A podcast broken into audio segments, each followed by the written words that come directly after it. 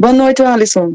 Obrigada pelo convite. Esse caso é bem emblemático e ele difere muito da legislação brasileira. Ele tem uma repercussão muito forte aqui, justamente por ele ser um jogador brasileiro, ter participado de uma Copa do Mundo como a do ano passado, e imediatamente foi acusado de estupro. E isso, de certa forma, ocasiona um, um certo, uma certa comoção né, em torno da temática e ao mesmo tempo traz uma novidade jurídica que é a Espanha está muito à frente com a lei que foi promulgada em 2022, que é a lei do sim é sim. Essa lei diz efetivamente que se não houver o consentimento público e declarado, todo ato sexual ele é tido como uma agressão.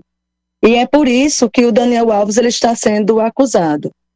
Segundo a vítima, a suposta vítima, ela não consentiu. E há coisas assim que fazem acreditar que de fato não houve consentimento, a começar pela própria narrativa dele que já mudou quatro vezes de versão. E segundo as autoridades pode ser que mude novamente para amanhã ele já prestar uma, um quinto depoimento, fazendo agora uso da possibilidade de estar utilizando bebida alcoólica e por causa disso não ter totalmente discernimento do que estava acontecendo. Para eles lá isso é um atenuante. No nosso caso, na legislação brasileira, seria inclusive um agravante, mas para ele pode ser uma forma de tentar ainda encontrar aí uma justificativa. Doutora, doutora Exilda, esse caso de, do julgamento de Daniel Alves acontece quando o Brasil está todo voltado também para as festas carnavalescas. E quando a gente observa isso que aconteceu lá dentro de um bar, ele justificando que havia a, a questão de bebida alcoólica, ou seja, dando algumas justificativas para aquele ato de abuso. Qual a lição que se fica para as mulheres do Brasil e também para os homens, para que não cometam crimes como esse que está sendo investigado lá, nesse período de carnaval? O caso que ele é supostamente acusado é de estupro, né? Houve a conjunção carnal, que ele inclusive inicialmente havia negado. Quando a gente fala sobre as proteções às foliãs, às mulheres nesse período carnavalesco, a gente fala de uma lei específica que é a lei de importunação sexual.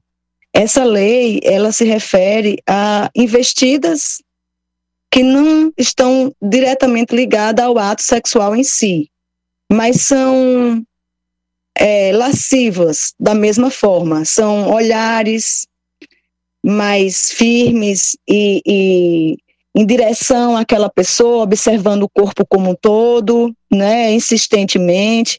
São atos como puxar o cabelo, forçar um beijo, passar a mão no corpo, ejacular numa mulher, mostrar o pênis, coisas assim. Todos esses comportamentos podem ser enquadrados na lei de importunação sexual, mas eles efetivamente não chegam à conjunção carnal, portanto, não chega efetivamente a uma relação sexual. Se essa relação sexual acontecer, vai estar diante também do estupro. Se a mulher não consentiu sequer nessas, nesses atos premonitórios iniciais, ela sequer também vai permitir uma relação sexual. Então a gente tem duas questões bem diversas. O caso Daniel Alves é uma é, suposta é, denúncia de que esse jogador brasileiro ele estuprou a mulher, portanto manteve relação sexual sem que ela tivesse vontade.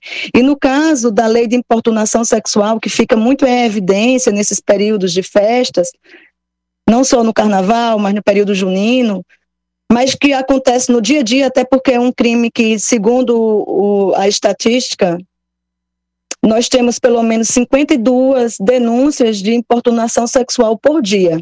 Essa importunação pode acontecer no ônibus, pode acontecer no ambiente de, de, de um bar, de uma academia, de um local que a pessoa frequenta.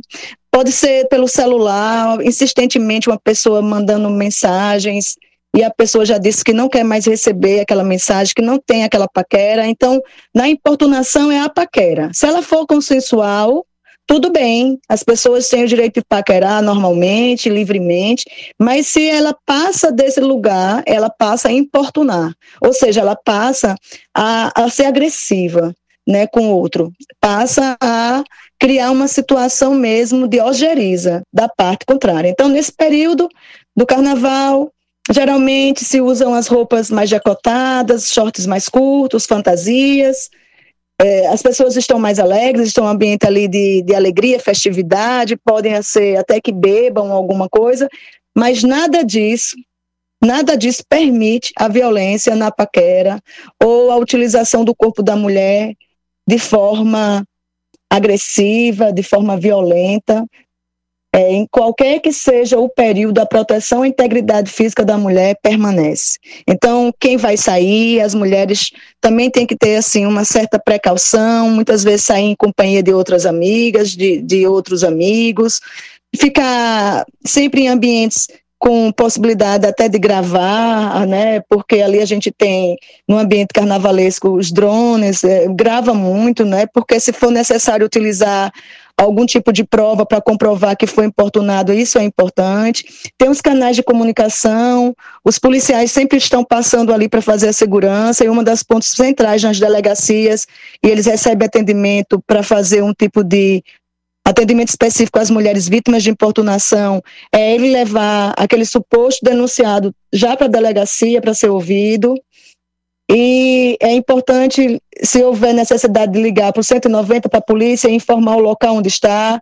Se houver possibilidade de fazer já o BO, fazer no mesmo dia, numa delegacia da mulher, se não na delegacia comum, mas é preferível na da mulher. Tudo isso faz com que esse tipo de, de comportamento ele seja exterminado né, da nossa sociedade. A gente fala isso com as novas gerações, que elas se divirtam, mas não criem nenhum tipo de violência contra as mulheres. Né? Os jovens aprendam isso desde é, muito cedo. Né? Só, só invistam numa paquera se o outro lado permitir, se quiser. Fora isso, é violência. Doutora Exilda, muito obrigado pela sua participação na Hora H. Boa noite. Boa noite, Alisson. Tudo de bom para vocês.